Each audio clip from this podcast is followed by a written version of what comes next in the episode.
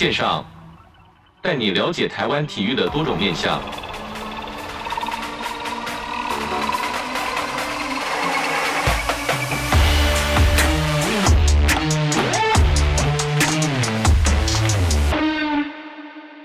体育线上带你了解台湾体育的各种面向。Hello，各位听众朋友，大家好，欢迎收听本周的体育线上，我是子敬。本周呢，主题就是带大家来到这个好久不见的好球发烧星啦。那我们今天要跟大家聊的就是这个经典赛点评跟终止的开季。相信这个三月的时候，大家都对于这个棒球热非常的疯狂。那子敬也贴身的采访了这个经典赛的部分，觉得哇，这个现场的球迷可以说是最佳的十号队友。其实，在这个采访过程中，其实很难去做采访的工作啊。当然，这个采访工作还是有完成啦，但是因为不停的会被这个场上的这个观众的激情所影响，对于子敬来说也是一个非常特别的经验，因为紫金是第一次来到国际赛。那对于这个球迷的激情跟球迷的呐喊声呢，那对于这个紫金的采访可以说是非常大的养分。今天很高兴是邀请到我们的好球发烧星好朋友戴哥来到节目中，跟我们分享这个经典赛点评以及中职开机的部分。那我们就马上进行到好球发烧星的主题。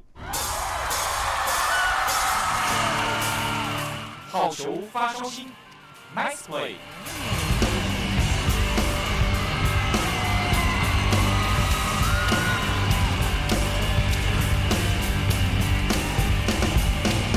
今天好球发烧星单元呢，就是要跟大家聊这个经典赛的点评以及中职的开季。那讲到这个名单，讲到点评，讲到开季，讲到这个心得，那就要大家就要就要认识这个，我们每次都邀请他来，就是我们好球发烧星的好朋友陈君代代哥。等一下，为什么讲到什么名单，讲到心得，讲到点评，一定要想到我啊？Hello，大家好，那个子敬好，还有好球发烧星的各位听众，大家好，我是君代，也可以叫我阿代。因为我们讲到之前讲到明星赛，讲到中华队，那其实就有这个代哥的加入，让我们这个节目大概因为因为代哥看棒球的时间跟我看棒球的时间啊，其实差不多吧？其实差蛮多的。等一下，差蛮多的，应该是差不多吧？对，但就因为毕竟我们的所支持队伍也不一样啦。但因为军代这个目前支持队伍还在。但是我的已经惨遭转卖，又在转卖，又在转卖，然后现在这个春训部分打的成绩就非常好的富邦悍将，你啊，你支持富邦？我我那时候我是以前支持新农牛啦，哦哦哦，对，OK 毕竟转卖又转卖嘛。那想说你不是支持兄弟吗？你不是台中人？呃，台中人是支持兄弟，是这个当然是没问题的，嗯、但是可能就是要去。呃，看一下对手是谁啦，所以对上富邦的时候，你就会特别留情一点。对，其实我发现富邦的这个女性球迷还蛮多的哦。哦，真的吗？所以我你都注意这个而已，因为其实大家都往往年都是注意啦啦队嘛，嗯，但是其实场边的球迷才是重点。哦，真的假的？因为。不觉得就是像我这次去今年在采访，也发现现场有非常多的这个女性球迷，就会让我觉得说，哎，其实有一个很重要的点，就是说，其实我看到这个网络上有在分享，讲说一日球迷又怎么样？因为他的旁边可能就是做一个，哎，为什么他上来了？为什么他打出去他要跑啊？其实这种比较呃无厘头的问题，但我觉得这都是好事，因为他们是买票进场的，而且到了这个去这个球场支持，我觉得非常的感动啦。而且如果能够把这些一日球迷把它吸收为常规球迷的话，哇，那真的是很棒的一件事情。我们其实需要把饼做大嘛，对不对？让这些呃一日球迷越来越多，能够有更高的几率转化为常规的球迷。紫金这一次我去现场看经典赛，哎，对啊，我觉得这个经典赛的部分，因为自己对紫金来说，其实在本身在中职部分其实就常去嘛，那在国际赛部分到第一次，其实先不说前面这个审核流程其实还蛮复杂以外，其实到了现场发现好像都没有办法专心做采访的工作 啊，但但这个还是有把采访工作完成的，只是因为这个现场的氛围，因为毕竟洲际有两万人。那我觉得非常多人是站着的，所以应该是有再多卖一些的的这些想要进来看球的票啦。那其实看到两万人，然后再换加上后面站的，应该我觉得应该接近三万人哦，在现场哇，那个听台湾，听台湾，Go Go Let's Go，听台湾，我到现在都还是会背，我觉得非常的感动。跟这个惊讶啦，我听说现场的票是百分之百一定有超卖啦，是，因为现场挤进的人真的是非常非常多。第一场比赛，我记得面对巴拿马那一场比赛，当然中华队最后是我没记错的话，应该是五比十二啦，遭到大幅的比分上的一个落差而输球。赛后的记者会呢，如果大家有去听的话，会发现似乎都是某单一媒体在询问。子敬那个时候有经历到现场那个状况吗？是，就是在这个赛后的这个记者会有发现，除了外媒以外啦，发现这个台湾的媒体算是比较用心啦。嗯，因为毕竟对于这个经典赛、国际赛会问一些比较算是比较。不不能说刻薄，但是就是因为也想要中华队好嘛的问题。那其实我们在后面，因为我们是广播广播媒体嘛，所以我们在后面会觉得说，哎，他问这个问题，当下可能会觉得说。诶，问的问题，国际赛不是感觉中华队这样子好像不太好一些，但是反而过来就是说，诶，问这问题很有深度哦，因为毕竟从调度，其实大家都或事后都会讲调度嘛，调度到这个投手的表现，其实这个是不得已，也觉得说，诶，问出来才知道说这个问题的所在。那其实后面后面后面两场，像是对荷兰对意大利也是打得非常好，我刚好就是需要这两场，觉得哇，这个这能有幸的到中华队的赢，看到中华队赢球，可以说是非常的感动啦。因为其实，呃，就我在第一场巴拿马的赛后记者会，我朋友所收到的这个音档，可能是因为是部分的关系啦。那现场的媒体呢，其实我觉得比较可惜一点点，是一些关键调度都没有问到。那例如说，为什么第一个中继投手，第一个牛棚启动呢，会是由陈冠伟上来压阵？那李正昌可能是后续才上场。那甚至呃，在胡志伟投球局数方面呢，为什么三局结束没有把他选择做更换，而是选择让他第四局哦继续的上来投？那后续的几位中继人选的安排，包括了邓凯威等等，其实都是呃林岳平总教练在第一场比赛面对巴拿马的这场比赛结束之后，会受到还蛮多的质疑，还有大家讨论的一个。重点哦，所以还是觉得，呃，如果有机会可以到现场采访，像子敬，我觉得就很棒，可以到现场去有采这个采访的机会，都能够多多把握这个。我我我觉得提提问，能够问出这些调度上面的问题，我觉得算是非常对球迷来说非常非常重要的。在场看到非常多资深的前辈啦，是，所以在现现场看到非常多的资深前辈，就觉得。哇，还是 我这个小记者，还是先 不要怕，对，先听他们的好了，吹了吹了就对了。是，那马上就进到主题，就说戴哥对于这次的经典赛，你觉得中华队的表现满意吗？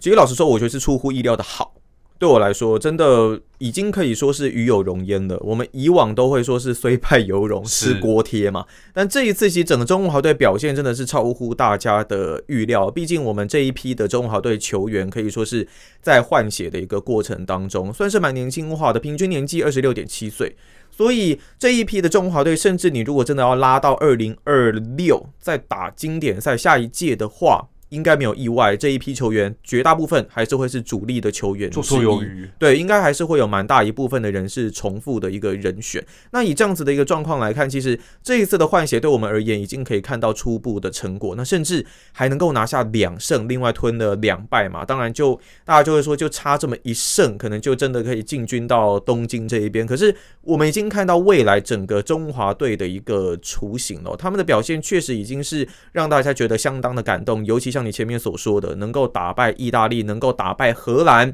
这在整个球员的组成上面都是美国体系相当多的球员，能够对这些球队有好表现，当然包括了像张玉成都有稳定的一个输出。对于台湾球迷而言，我我觉得是很振奋的，而且火力又是大爆发，比很多人赛前预测的可能一胜三败啦、四连败横扫出局啦、四胜全哎四战全败啦，真的是好很多了。是，那在这个过程中，因为子金必须要分享说，其实子金看国际赛大概是从这个二零一三年王建民投球那年今年才开始看。那在往前，其实不管什么世界杯、港口杯或亚锦赛，其实子金的印象是是还蛮模糊的。那对于戴哥在这个国中可能国小开始看棒球以来，你觉得这次的中华队跟以往的中华队有什么不一样？原因是什么？因为毕竟二零一三年那一年有大投手压阵，然后有这个彭政闵等等、阳岱钢等等大这个大棒子去压阵。那今年看起来好像没有这个角色的出现。那对于这个球迷的期待，你觉得跟以前的中华队有什么样不一样的地方吗？我觉得看完这些经典赛，如果你真的要挑一位像过去有点类似王建民或陈金峰这种领袖人物的，当然毫无疑问就是张玉成了，能够扛下四棒这种重炮手，而且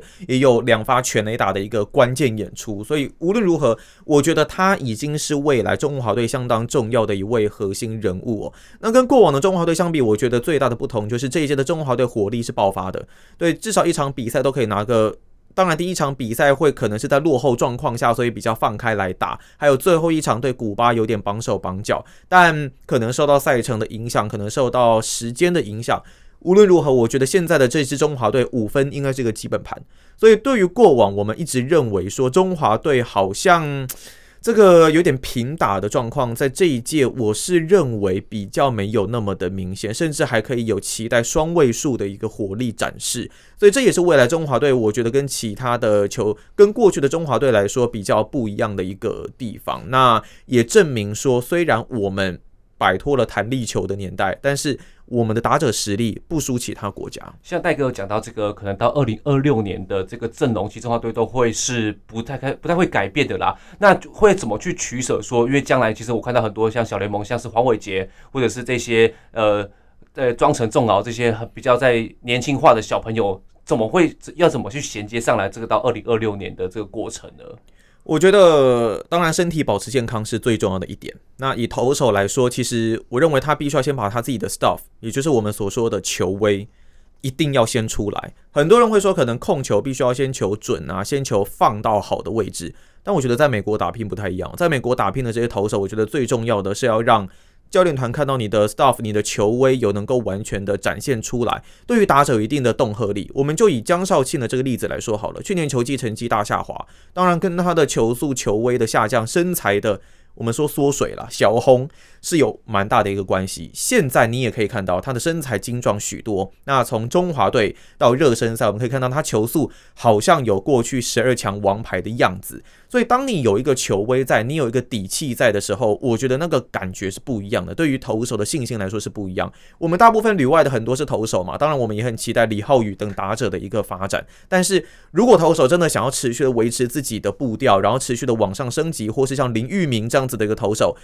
无论如何，自己的球威，自己投球上面最具优势的地方，还是要先巩固住，然后再慢慢加强其他的一个部分。那我觉得这届经典赛还有一个比较可惜的地方是，虽然我们似乎年年或是可能多久就会有一笔的经费在棒球棒球领域这一边，可是这一次比较可惜的是，并没有到国外做实地考察的一个部分，只有球探过去。但是教练团并没有做进一步的观察，我是觉得比较可惜一点点了。如果未来可以的话，我觉得这些小联盟球员都应该教练团去亲眼看过。我觉得才比较不会像重蹈邓凯威这样子的一个覆辙。是没错，那再来就要进到我们的这个正题，就是说我们不是说事后诸葛啊，也不是说赛后检讨，而是说我们会看棒球、会懂棒球的人，其实都会知道说几场内容，就算这场是赢的状状况下，也是有许多需要检讨的地方。那何况是输的部分，还有很多地方要加强。那戴哥，我觉得几场比赛下来说，这个几场比赛内容来说，中华队有没有什么值得讨论的地方呢？其实我觉得，在这一届的中华队，最多人讨论的当然还是处于调度的一个部分了。因为在第一场比赛，包括面对到像巴拿马，当然先发胡志伟，我觉得没有什么太大问题，他甚至可以说是这一届的经典赛里面中华队表现最好的先发投手之一哦。但就像我们前面聊过的，呃，第一任投手不是说陈冠伟不好，他绝对是味全龙的一个强力终结者，但是他毕竟是一位还很年轻的选手。那从不管是自办还是官办热身赛的调度上面来看。那时候场上是有危机，是有炸弹要拆的状况。过往所有的调度模式，丙总都是选择用李正昌这一类的投手，或陈冠宇，或甚至曾吕彦青，对吕彦青、曾俊岳等人上来做拆炸弹的这个动作。但偏偏就是在正赛突然换成了陈冠伟，绝对没有任何觉得说陈冠伟不好的意思，而是说为什么你要违背自己过去的一个调度原则？这是我们觉得比较比较起人疑窦的一个地方。那甚至说是。后续才换上李正昌，如果早一点李正昌上来，早一点前面曾俊岳上来，会不会有比较不一样的结果？当然，曾俊岳后续局数局数表现也并不是这么的好了。那也很明显，大家可以看到，在后续面对意大利、面对荷兰调度就做了修正。那但是我。如果对古巴那一场你真的要我挑的话，其实我先发我不见得会摆陈世鹏上去了。我可能因为那时候江少庆第一场呃第一场先发是面对意大利，用球数没有很多，休息天数我觉得也够。如果是我的话，我会把江少庆往前摆。当然王维忠我并没有特别考虑，因为他的球威确实就是没有到巅峰状态，何况他还是有伤的一个状况。所以这几个调度，我觉得是是我跟教练团想的比较不一样的地方。但当然教练团有他们的。考量他们最最接近了解球员啊，他们有他们自己的战术素养，我觉得这这就不方便多做批评。可是。如果是我的话，我可能会摆不一样的一个方式。是，其实这个洪一中洪总教练就有说过，就是说我知道他上去会被打爆，我怎么可能把他换上去？有这样的名言呐、啊。但是就觉得说，其实对于看陈冠伟，陈冠伟大家大家应该都知道是陈冠伟是子敬的同学嘛，所以看到他走上投手丘的时候，我就觉得哇塞，自己的同学穿上这一身球衣，然后要上上这个国际赛比赛去投球。那虽然说我们最后这个内容可能或许会不太理想，但是我觉得对于这个同学来说，我觉得非常光荣。那对于戴哥来说，这个这这整场的这个中华队比赛，你觉得内容除了调度以外，对于丙总的的这个第一次当国际赛总教练有没有一些的想法呢？呃，必须直接的说，其实我觉得不只是球员在换血了，教练团也是在换血的一个过程。从过去我们可能很熟悉的洪一中总教练啦，这些呃比较资深的教练，到现在像丙总算是比较年轻的总教练，高志刚，对，甚至未来像对啊首席教练高志刚等人，那甚至未来有可能大家呼声很高的林威柱哦，是不是有可能来担任总教练？当然必须直言，呃，年轻就是本钱，但是。我觉得本钱就是犯错的本钱，因为你有很多时间可以去做学习，你也未来你的职业生涯其实也还很也还很长啦。之前实实际上去找兵总的时候，也会发现他当然，我觉得不只是中华队了，担任统一狮队总教练之后，这个白头发多了非常非常多，真的很多。对，所以就觉得他也很辛苦。那我认为调度上的确有值得讨论的地方，可是这也是他也在成长，所以也是他成长的养分跟学习的一个经验。当然。我老实说，下一届的中华队总教练应该不是他了，应该会是别的人选，有可能会是从林威柱，或甚至有人更进一步想到可能叶君章。也都是有可能的人选，当然，呃，还是要从可能要从中华职棒的总冠军队伍的总教练去做去做选择啦。只是我认为说，以下一届来讲，丙总可能不太容易来担任中华队总教练。其实说到这个白头发，就会看到说，其实认识丙总，大家都知道，丙总其实私底下还蛮风趣的，嗯，然后都会跟这个记者朋友去做这些玩笑，或者是一些就是就是这把这个气氛逗得很快乐啦。那其实，在这个国际赛部分，其实看到兵总完全是绷紧神经，尤其是我看到这个这个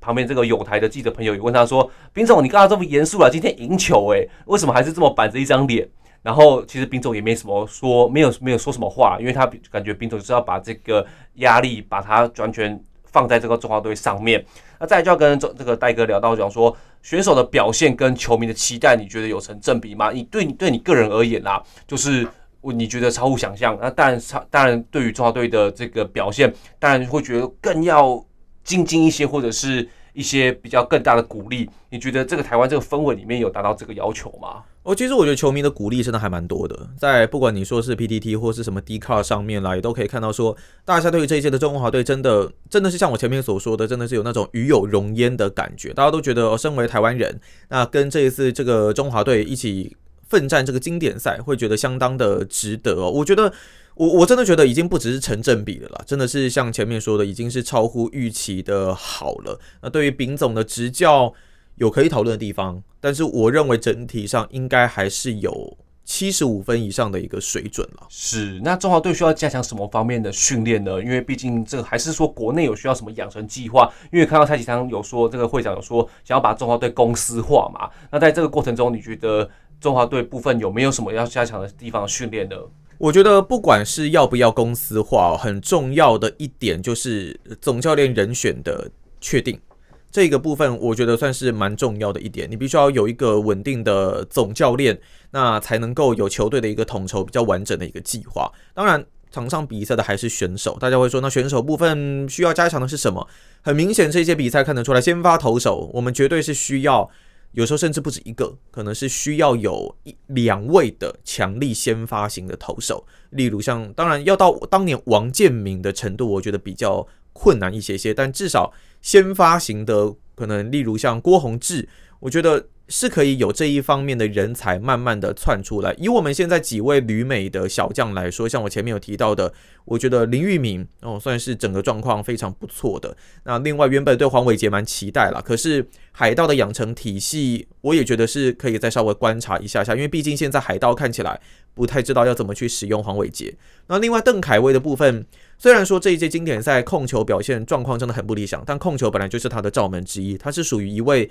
三振多、保送也多的一位投手。不过巨人队的小联盟体系，我觉得大家也不用太过担心，经过时间、经过调整，他应该可以找到。自己过往那种最算是最威风的一个样子，我不知道大家可能子敬那时候还没有看，两千零二年那个时候的郭泓志代表中华队去比赛，我记得那一届应该是世界杯，哎，不对，那时候是釜山亚运，抱歉，应该是釜山亚运。对，那时候他一上来一个人都没有解决，也是保送连发。那个时候大家会说小火锅嘛，对，因为小小锅，然后那个上上提油提油桶，提着油桶上去救火就变小火锅，所以。每一位投手，我觉得或多或少都经历过这种很很悲惨的一个经历，比较低潮的时候。对，但是经过时间，我觉得都可以像郭泓志也成为大联盟的一个很强力的后援投手。那以土投，就是以土投来讲，中华职棒本土的投手，我觉得像黄子鹏这一类的投手，真的是要赶快的把他给。养出来哦，借由我们本土的训练，找到一个本土的王牌先发。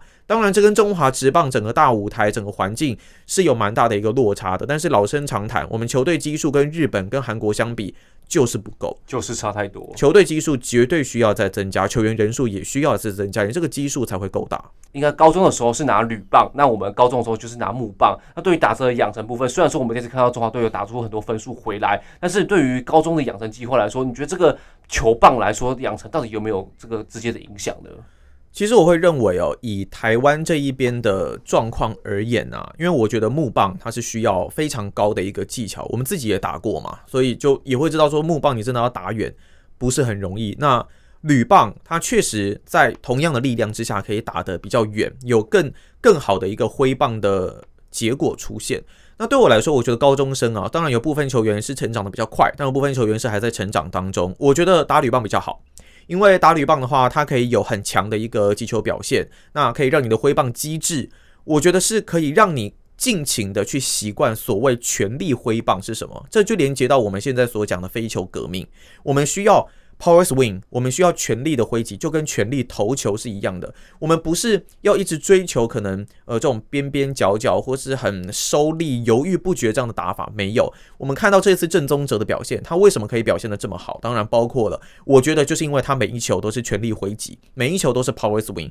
那现在以这个棒球潮流来讲，你如果没有全力挥击，你真的很难很难去对整个打击有。更正面的一个结果，我们都说我们一直战术战术战术，但战术到后来反而是变成分数很难打得回来。所以我小球了，我觉得从高中就可以开始做养成。那如果你打者真的打得这么好，有铝棒威力威力加倍。那投手是不是就更应该反思怎么去压制这些控球？对，不管是控球还是球速，是不是反而能够逼出更多的可能性，逼出我们很很很憧憬的未来可能有大谷翔平等人？那我我我觉得我还是比较希望能够看到铝棒啦。对我来说是。那其实讲到这一次的比赛赛程部分，也是对于事后这个球迷朋友蛮讨论蛮多讨论，因为我们看到这个。汉创的这个总监其实也上网有打了一篇，就是算是澄清吗？意思之类，这个我们就不先去。凯哥吗？对，凯哥，这个我们就不先去讨论。但是对于很，我就看到凯哥上面有打一个很重要的一一句话，他讲说，这就是职业，这就是职业，职业球球员必须要去具备这样的能力。对于面对这个赛程来说，那戴哥我们一样是这个体育系出来的，觉得这个赛程对于运动员来说，到底有没有任何的影响呢？我觉得晚场，我想大家很在意的是晚场接五场的这个赛程。那我觉得绝对会有影响，这是一定的。因为你，我我光看呃一呃荷兰那场比赛结束之后，到晚上可能十点十一点吧，还在开记者会，我就觉得哇，这个球员的休息时间绝对是严重的不足。我们都知道，运动员最需要的就是休息时间，不管是你吃还是睡眠，都是绝对必要的。那很可惜是这样的结果，可是。其实我会觉得这一次的赛程安排哦，因为我们没有办法有一个确定的说，原本大联盟给我们的到底是什么样的一个安排，就是怎么样的。当然，当然，网络上有传说可能是中午中午休息一天，晚上晚上，这当然是我觉得还不错，但都有休息到十二小时啊。但我不确定，因为我记得大联盟也没有完全出来证实这一件事情。那。打中午的比赛，对于任何的职棒球员来说，都是一个挑战，都不习惯的。对，都是蛮不习惯的。那当然，这个赛程我觉得更好，只是我也不知道说原本到底是不是这样的赛程。以我们现阶段看到的赛程，第一天打了一场晚场的比赛，休息一天，再来晚场，晚场接五场，因为各队都有晚接五的比赛。当然，日本跟美国没有，但没有办法，他们是两地的主办国。那日本比较大的劣势是，他们没有休息日，他们连续四场的晚场。以中华队这一届的投手战力，还有只挑十四个投手来说，要能够应付连续四场完场的比赛，我觉得不可能，非常极限。对，非常极限，很很辛苦啦。所以在这一届的比赛，我认为赛程并没有太糟，因为各队也都会遇到这样的状况，只是非常可惜，我们是到最后一场比赛要来决定能不能够晋级，偏偏就是这一场是中午的比赛。那如果真的往前往后，不过这就像子敬说的，这个是我们所谓的事后诸葛啦。是，所以以这样的一个结果来看，当然很可惜。可是也有人会说，如果第一场巴拿马拿下来就好了。不过这当然都是结果论。其实这一次赛程，我并没有太多的意见。我就看到网友留言留言就说，赢球的时候哦，所有的问题都有答案。那连续连续四场五场也可以啊，如果晋级的话。那如果输球的话，所有答案都有问题。对对对对对对对。是，那我们这边聊到就是这个经典赛点评的部分呐、啊。那在下一段节目中就要进到这个中华职棒三十四年的这个比赛。那我们先休息一下，马上回来。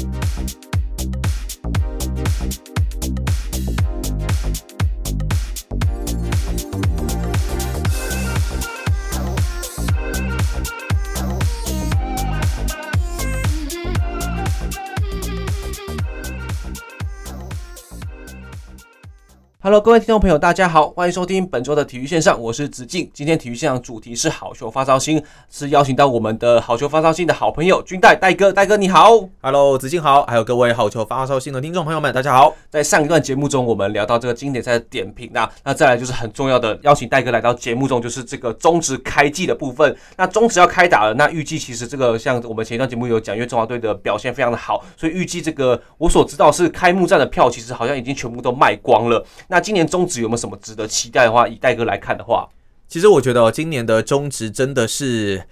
如果你真的还没有入坑中职的，趁现在赶快入坑。今年刚好是经典赛结束，大家也记得之前在二零一三年经典赛也是中华队表现相当不错的一届，我们就不提二零一七年那个时候的惨案了。没错，但是一三年那个时候结束之后，其实对于中职来说带来很大的一个加分作用哦。那现在中职呃这个以中职足球球员为主体的中华队在这一届的经典赛表现也相当不错，所以这一届的中华职棒，今年球季的中华职棒，我觉得真的大家可以稍微期待一下，不管是呃一军的球队战力上面的一个落差，还是说可能战力的消长，那又或者是说，今年有新同学第六队台钢加进来了，在二军。对，虽然他必须要在二军打一整年，但是里面球员的表现，我觉得也是蛮值得大家关注的。而且重点是呢，那个男人洪一中总教练回锅，跨栏的男人。很会跨栏的男人，这个是是吉田镇上吗？要学一下，是不是？直接滚一圈下来。对 对对，这当然开玩笑啊。但就是洪一中总教练这位在中职史上这个胜场是最多的一位总教练哦，然后加入到台钢这边带领这一批的年轻人。过往魏全龙队刚成军的时候，复活刚成军的时候，其实战力也不理想。可是经过叶君璋总教练的调教之后，现在也是一支有季后赛竞争力的球队。呃上一季就有打进季后挑战赛，第三名。对，所以。味全龙、台钢，像台钢雄鹰哦这样子的这种新成员、新球队，他们崛起的速度，我觉得很快。这一季我非常期待魏全的一个表现。那我很我我很希望看到他们进军到总冠军赛。虽然热身赛状况看起来还没有太好，但是球季是漫长的。是要对统一吗？哎，我也希望，我希望可以啊，可以啊，可以啊，拜托。但我觉得不可能。那一方面就是说台，所以我也会很更期待哦。台钢虽然现在热身赛一胜难求，洪一中总教练的表情还被做成表情包，是我为什么会在这里？那当然就这当然也是开玩笑，只是就是这些年轻球队，他从没有办法拿下胜利，到逐渐的进入到季后赛，我觉得时程会缩短。这一些的年轻球员、年轻球队的崛起，我觉得绝对是这一届中华职棒这一季的中华职棒相当重要的一个看点。怎么看五队的战力呢？因为看到这个春训，应该说这个热身赛，哇，这个宇宙帮又出现了，这个宇宙帮的成绩又非常非常的好。嗯、那怎么看这个五队的战力去对于今年的对抗呢？我我我我我怎么听说季前宇宙帮，那季后就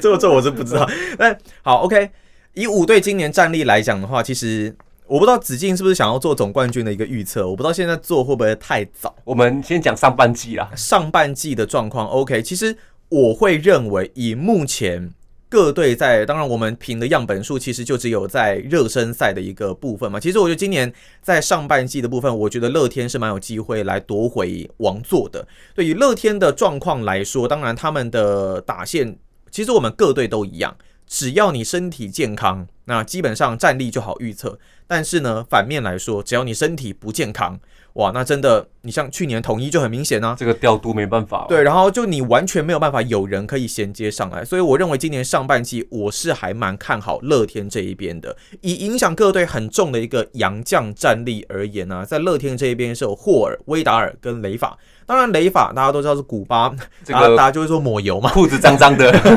但这是我们没有直接证据，我们没有办法没有办法去直接去讲，裁判也都检查过了。那雷法可能要在五月份才有办法出现在一军，另外就是要靠霍尔跟威达尔。但是我觉得，如果对比去年，比方说有伤病跟年纪的。霸凌爵，那甚至好像下半季失速的狂威，我认为霍尔跟威达尔以目前在热身赛表现出来的内容是可以期待的，加上他们又补进了陈宏文，虽然陈宏文有年纪了，球威也不如年轻的时候，但绝对还是能够吃下一个本土的先发战力，尤其局数可以拉到吃到很长的。我我不期待，但是如果能够吃到五局，我觉得基本上就算是成功。那另外再配上，当然没有没有问题嘛，这个防御率王黄子鹏，这基本上在整个乐天这边。已经构筑成四位的先发了，再来有一位我我本来期待杨斌啦，可是杨斌在热身赛状况并不是很理想，所以第五位的土头或者是等雷法回来之后补上。我觉得并不是一个太大的问题，我比较不期待王义正，因为年纪毕竟真的是没错，一年老过一年，所以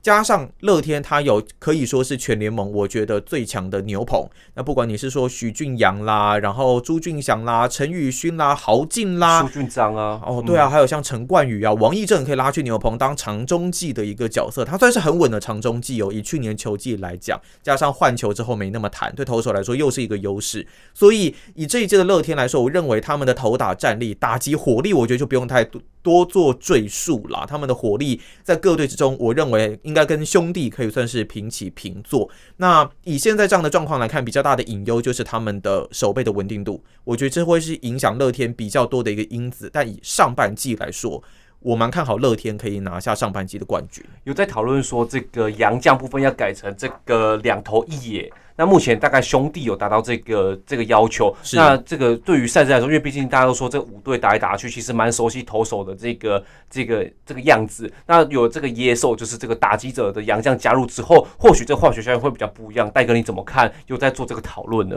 其实我觉得不一定说一定要两头一野吧，我觉得可以限制说不能全投全野。我觉得有这样的限制，其实我算是比较我我就可以接受。那我也不希望看到全部都是羊头这样子的场局面啦。毕竟我们以中华队的考量而言的话，我们会。我们本土投手一直没有办法出来，所以当然还是希望本土能够有更多的一个先发机会。那羊头如果一次就占三位，其实剩下只剩一两个的空间了，真的有点少。所以以这样的一个状况来看，我认为两投一也算是很不错的一个配置。那有球队甚至对投手很有自信的一投。两野哦也可以啊，但我觉得要一个条件，就是说不能全投全野啦，那自然就会形成这样的局面。我们应该都蛮习惯，我们应该都蛮怀念，可能两千年代初期那个时候的中华职棒，很多土头窜出头啊，不管你说是像潘威伦啦、林英杰、林恩宇、杨建福，对我们那时候其实都有这些很厉害的土头。那那时候也有蛮多知名的洋炮，卡斯提啊、布雷啊等洋炮，其实